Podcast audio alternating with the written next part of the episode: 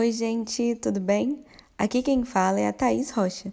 Estamos aqui mais uma vez para batermos um papo com vocês. Como eu sempre digo, e vocês já devem estar cansados de ouvir, se você é novo por aqui, volte alguns episódios e conheça um pouquinho mais sobre a gente. Então, galera, hoje queremos falar sobre um assunto muito importante e que serve de alerta para todos, que é o porquê de não publicar fotos de criança na internet, principalmente nas redes sociais. Sabemos que o momento em que estamos vivendo, de pandemia e também desenvolvimento extremo da tecnologia, faz com que muitos dos nossos relacionamentos e contato com outras pessoas sejam através de redes sociais. Nós estamos sempre checando o que os outros postaram, seguindo alguém a mais, arrastando a tela para cima e compartilhando a nossa vida. E quando se trata de crianças, bebês tão fofos, bonitinhos e engraçados, muitas das vezes não pensamos duas vezes ao compartilhar com o mundo aquilo que achamos tão memorável. Mas infelizmente, a internet, apesar de ser uma bênção e grande ajuda, como já falamos aqui em podcasts anteriores, também pode ser um grande problema. E por isso decidimos dar uma atenção a mais para esse tema, trazendo uma amiga aqui do Instituto, que é a Letícia Balducci, mais conhecida por vocês como especialista X, e que ajuda milhares de pessoas a vencerem a pornografia e também alerta sobre os perigos da internet. Oi, Lê, tudo bom? Que alegria ter você aqui conosco. Seja muito bem-vinda ao nosso podcast. Eu sei que já falei um pouquinho, mas se apresenta mais para a galera e também conta um pouco sobre o Especialista X e seus outros projetos. Oi, oi, Thaís. Muito obrigada pelo convite e também por trazer à tona esse tema tão sério e necessário, mas também tão delicado dos dias atuais. E como você falou, meu nome é Letícia, mais conhecida como especialista X. Sou idealizadora do curso Despornifixe, conta hoje com mais de 350 alunos. Ele foi reconhecido pela Globo.com no ano passado. Estou certificada em neuroplasticidade pela Brain Academy, estou terminando a minha especialização em sexualidade humana pela Child Behavior e também agora sou autora, como você, do livro Manual para uma Vida Despornificada. O lançamento vai ser no final de março. Vou enviar uma cópia para você e também vou divulgar para toda a galera. E meu conteúdo ele tem impactado cada vez mais as pessoas é, na internet, que é onde o meu conteúdo ele é trazido e trabalhado, onde estão aí as pessoas que consomem muito conteúdo explícito, que é o tema principal do meu trabalho, vício em pornografia. Eu espero hoje contribuir agora nesse podcast para trazer informações necessárias, informações reais, baseadas em dados científicos, em várias pesquisas e artigos, para informar um pouco mais as pessoas, os pais, educadores, psicólogos a respeito dos perigos da exposição às crianças e para adolescentes na internet. Que incrível, né, gente? Depois, não deixem de checar um pouquinho do trabalho que ela faz nas redes sociais e também em outras plataformas. É só escrever especialista X que vocês vão achar, bem simples. E Lê, agora indo para nosso assunto, você poderia listar alguns motivos de não postar fotos de crianças na internet? A internet é um lugar perigoso. Ele é cheio de informações que podem assustar ou prejudicar o desenvolvimento de uma criança. E não só isso. A internet é um prato cheio para predadores sexuais. E muitos pais, muitos tutores, na inocência, eles acabam postando fotos dessas crianças dançando de biquíni, de sunga, enfim. E pela desinformação, eles não se atentam de que estão apenas alimentando a fonte de consumo de predadores sexuais, que usam essas fotos dessas crianças para se masturbarem, para alimentarem as suas fantasias desumanas ou até mesmo vendê-la em uma rede de pornografia infantil que existe no Brasil. Essas imagens valem muito dinheiro. Hoje, né, no Brasil, essa questão da exposição, né, da pornografia infantil é monitorada pela operação do governo federal chamado Luz na Infância, que já prendeu mais de 109 pessoas que continham pornografia infantil em seus computadores. E esse número ele pode ser muito maior. Então, assim, precisamos estar atento a esses detalhes poucos divulgados. E Lê, você trabalha com muitas pessoas que são viciadas em pornografia. Em algum momento do seu trabalho, você já se deparou com alguém que chegou a utilizar, ou como posso dizer, se beneficiar de fotos de crianças postadas na internet, mesmo que não sejam fotos nuas, sabe? Ou mais sensuais. Se em algum momento eu já me deparei com alguém, sim, Thaís, sim. E por eu ser, né, trabalhar com educação sexual, ser educadora, ter o curso de Spanifix, né, ter lá o Instagram, redes sociais, todas as redes sociais, na verdade, eu utilizo. Então eu recebo depoimentos, eu recebo relatos em todas elas. Inclusive, eu lido com, com um tema que é extremamente sensível quando a pessoa ela volta à consciência. Quando você está na pornografia, você perde um pouco da sua consciência, né? Você se desliga de pensamentos morais. Então, quando eles veem através dos meus conteúdos que que a pornografia é responsável por muitos desses problemas que elas estão tendo e por ter diversos gatilhos bizarros e até criminosos, elas, né, elas contratam o meu trabalho, elas começam a acompanhar o meu conteúdo. E eu tenho alunos meus que têm esse tipo de gatilho. É delicado. E eles são muito influenciados pelo seu consumo excessivo de conteúdo explícito que eles tiveram no passado. Que, como eu falei, você se desliga da sua ética, você se desliga da sua identidade, né, ao consumir esse conteúdo. Então, ver filmes pornográficos com atores e atrizes, entre aspas, né, que foram vítimas de tráfico sexual, ou mesmo com atores contratados que se parecem crianças, dessensibiliza seu cérebro ao estupro.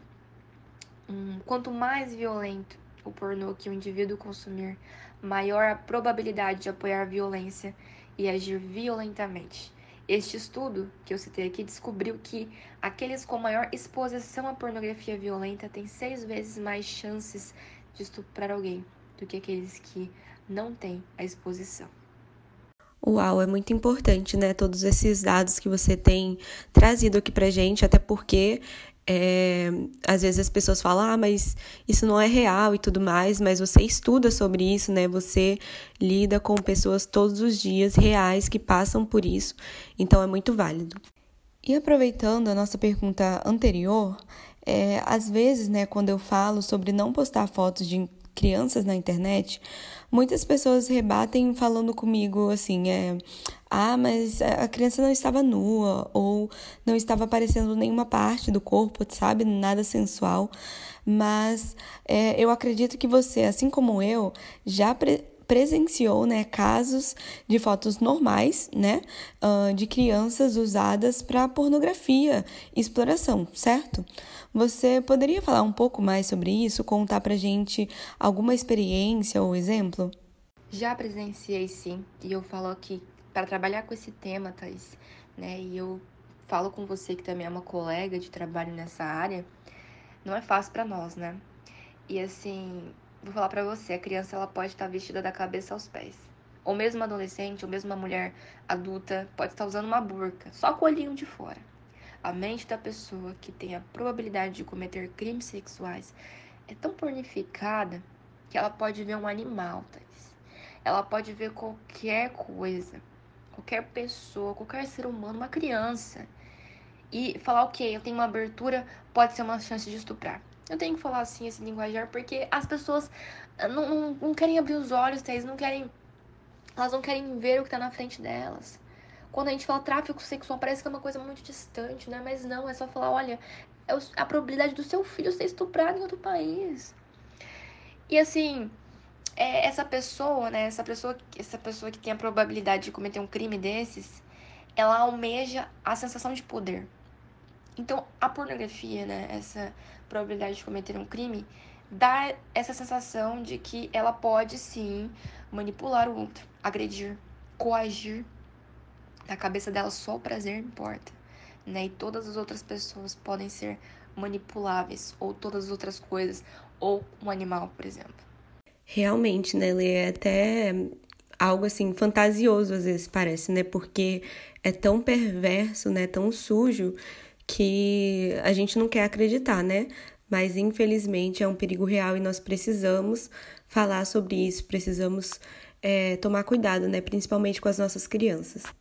E Lê, você poderia nos dizer, como especialista no assunto, o que essas fotos, né, é, causam ou geram na mente de um abusador, né? É, por que eles procuram por isso? Fetiches, algo do tipo? Fetiche pode ser considerado uma doença psicológica, viu? Principalmente porque nesse caso é quando você depende de algo ou mesmo de um objeto para ter prazer. Você coloca poder naquilo. Então você depende disso para ter prazer. Não necessariamente precisa envolver uma outra pessoa. E tem alguns que podem colocar a vida de outro em risco, como fetiche né, de hiperofilia, que é a manipulação de fogo, sadomasoquismo, infantilismo, que é se vestir ou fazer com que o outro se vista como criança, enfim. Tá? A grande maioria da pornografia, violenta ou não, retrata os homens sempre como poderosos e as mulheres sempre submissas e obedientes. Os principais sites de pornografia popular apresentam vídeos que promovem violência sexual, frequentemente contra mulheres e meninas. E esses vídeos promovem intencionalmente temas violentos para aumentar a excitação sexual, como incesto, pais e padrastos estuprando seus filhos, grupos de homens estuprando vítimas femininas, sequestro e estupro, enganação de mulheres para fazerem sexo, além de normalizar e promover atos extremamente violentos como estrangulamento, forçar uma mulher a molestar um objeto, forçar simultaneamente um objeto no pênis ou é, pênis, né, na boca, na vagina ou no resto das mulheres, humilhação, depreciação, grosseria e até sexo de rapé, que é sexo com um cadáver. E o cenário então é o seguinte, Thaís: mulheres sempre querendo sexo na pornografia. Ela diz não e inicialmente resiste ao sexo, mas depois ela muda de ideia e desfruta de um sexo forçado em situações humilhantes. E isso com certeza normaliza a cultura de estupro. Assistir cena após cena de submissão desumanizante, se masturbar para aquilo, faz com que pareça normal. Uma hora você tolera tudo que você quer é o seu orgasmo. Então você assistir esse conteúdo prepara o terreno para dinâmicas de poder desequilibradas em todos os sentidos. Você está se masturbando, você está aprendendo, você está criando um novo hábito, você está se tornando cada vez mais tolerante. Uma hora você acha que o não é sim. Então você, ah, é não, é uma criança, é um animal, é não sei o que tá tolerante, você já viu de tudo, você já acostumou com aquilo. Então não é mais errado para você. É perturbador. É perturbador. Gente, é, nós sabemos, né, que esse é um assunto bem pesado e super delicado, mas nós precisamos falar sobre isso. Não adianta negarmos o problema, precisamos sim tratar dessas pessoas, alertar, conscientizar, mas como a solução do problema não é imediata e nós sabemos disso, nós precisamos nos precaver. Eu sei que às vezes é, queremos compartilhar aquela foto tão lindinha, sabe, do nosso irmão tomando banho, do nosso filho, é, dando de mamar, ou daquela criança, sabe, dançando, mas infelizmente, no mundo em que vivemos, nós precisamos ser mais conscientes e precisamos preservar as nossas crianças.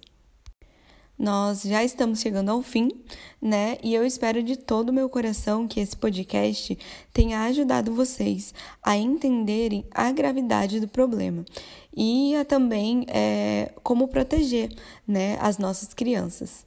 Lê, muito, muito obrigada, né, por ter aceitado estar conosco hoje, trazendo todo o seu conhecimento. Obrigada também pelo seu trabalho, né, por tudo que você tem feito, é, se dedicado em ajudar pessoas a se livrarem da pornografia e também a ter uma relação mais saudável, né, com sua sexualidade. E nós esperamos voltar né, com você em um outro episódio para falar um pouco mais sobre isso, sobre o seu trabalho. E como nós já estamos chegando ao fim, se você quiser deixar uma última mensagem para os nossos ouvintes, fica à vontade. Thaís, eu que quero te agradecer por trazer à tona nesse podcast esse tema, assim, que é necessário. É pouco falado. E as pessoas não estão vendo o que está acontecendo diante delas. E eu sei que a maioria das vezes os pais, né, os, os cuidadores, eles postam muitas vezes o vídeo da criança dançando uma música explícita na inocência. E a criança ouve isso, né, quando tem TikTok, né, no, no Instagram, nos Reels, no YouTube, acaba sendo normal para ela. A criança, ela não tem maldade nenhuma, né, não tem ainda aquele desejo do, do prazer, ela tem a curiosidade do corpo dela, mas não, entrou, não entraram os hormônios ainda. Só que aquilo tá indo pro subconsciente dela.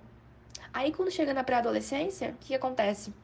ela já tem aquele instinto de ah, me tocar para ter um prazer, então ela entra na pornografia como a principal fonte de informação.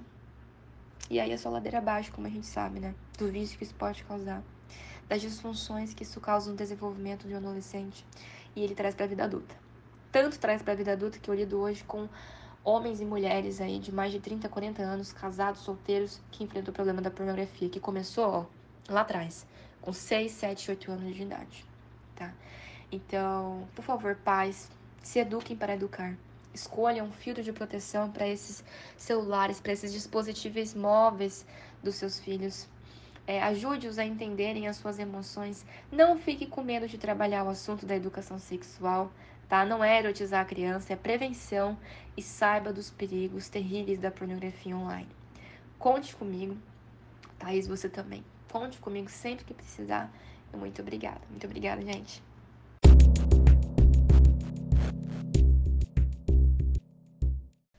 Muito obrigada, Lê, mais uma vez. Que incrível, né? Obrigada por trazer esse conhecimento. Realmente nós precisamos falar sobre isso.